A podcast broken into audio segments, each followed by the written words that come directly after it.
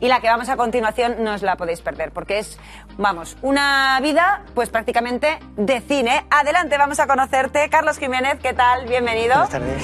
Recién venido de Villarejo de Salvanés, si no me equivoco. Villarejo de Salvanés. Tú te... Toma asiento, toma asiento, tranquilo. Tú te criaste, es que es una historia preciosa, tú te criaste eh, dentro de un cine prácticamente, porque tu padre montó de los primeros cines que había en Madrid, ¿no? Y mi padre era un aventurero, era también un apasionado del cine y de la nada consiguió tener 22 cines. ¿22? Cuando yo tenía 8 añitos, como él no tenía para pagar un operador, pues yo que era su único hijo, estaba de operador. Te y claro, tocaba. eh, esos momentos son inolvidables. Yo ahora veo uno de 8 añitos y es que casi no me lo creo. Claro, ¿y a ti qué te tocaba hacer? Pues eh, echar el cine, que es como, como, como lo llamábamos. Metías las cintas en el proyector. Claro, sí, sobre todo proyectarlo. Eh, yo- yo- a mí mi padre me dejaba con ocho años al cargo de 500 personas. ¿Eh? Y además yo recuerdo que incluso, incluso a veces lo pasaba mal, ¿eh? ¿Ah, sí? ¿Por qué? Hombre, porque yo era muy miedoso. Entonces, Si te eh, tocaba una de miedo, te quiere que te... Claro, claro, claro. Es que si tenía que echar una película de Drácula, imagínate, un niño de ocho añitos con un Solo. proyector que mide dos metros y medio de altura, negro, que parece un monstruo, en una habitación que es la cabina de cine totalmente a oscuras. Claro, lo pasaba fatal. Bueno, de hecho, le- ahora que no me oye nadie, te diré que le hice a mi padre que me pusiera un cerrojo por dentro en la puerta, porque así yo me sentía más protegido. Oye, pero también tenía ventajas.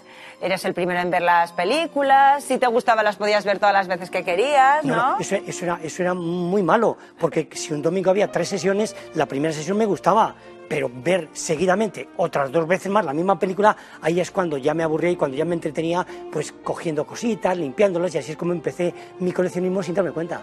Que tienes un museo del cine. El único museo de cine profesional de España. Y creo que mi colección es la mayor de Europa. ¿Sí? ¿Qué elementos, qué niña bonita tienes ahí en tu, en tu museo? Una pieza que digas tú. Bueno, pues solamente, solamente de entrada te diré que los cinco primeros proyectores de los hermanos Lumière duermen en Villarejo de Salvanés, en mi pueblo. ¿En serio? ¿Se puede visitar? Se puede visitar, abrimos al público los sábados y los domingos, hacemos una visita guiada a las doce y media y luego, pues cuando ya son grupos, ellos son los que eligen día y hora. Ahí estamos viendo las, las imágenes, que igual a quienes, a los más pequeños dicen, uy, esto será cosa de, del pasado, cosa de, de- de antaño. Pues no, eso está ahí hace nada, ¿verdad?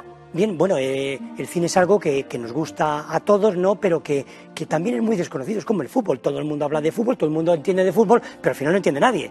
¿eh? Pues con esto pasa lo mismo, todo el mundo hablamos de, de- de cine, pero si nos remontamos a los orígenes del cine, a cómo nació, a los hermanos Lumière, a, a Segundo de Chomón, a, a Méliès, a toda esta gente que son los pioneros del cine, pues probablemente serán todos muy desconocidos. ¿Haces tú la visita guiada?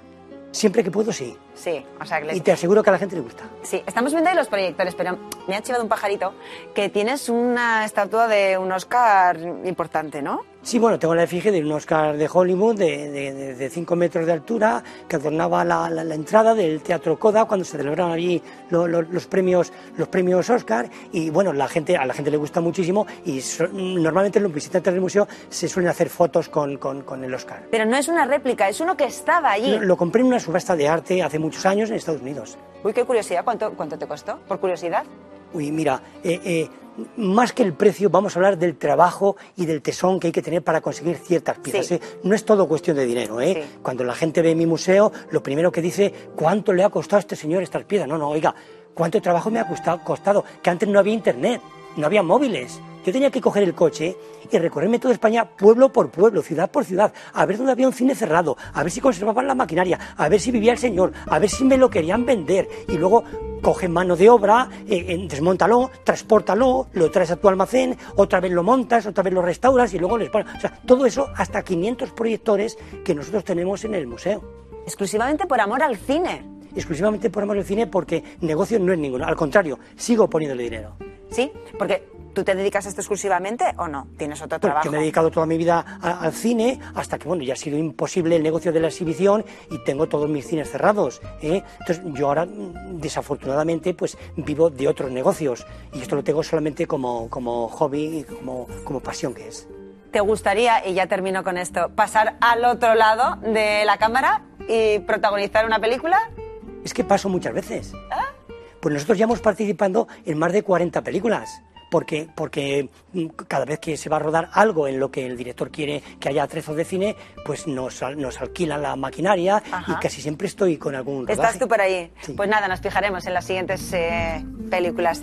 Os voy a dar las gracias a los dos por estar con nosotros, por hacernos llegar vuestro sueño madrileño y nosotros os dejamos ya con Está Pasando con Inés y con Alberto, que volvemos mañana a las 3 y 25. Adiós, buen día.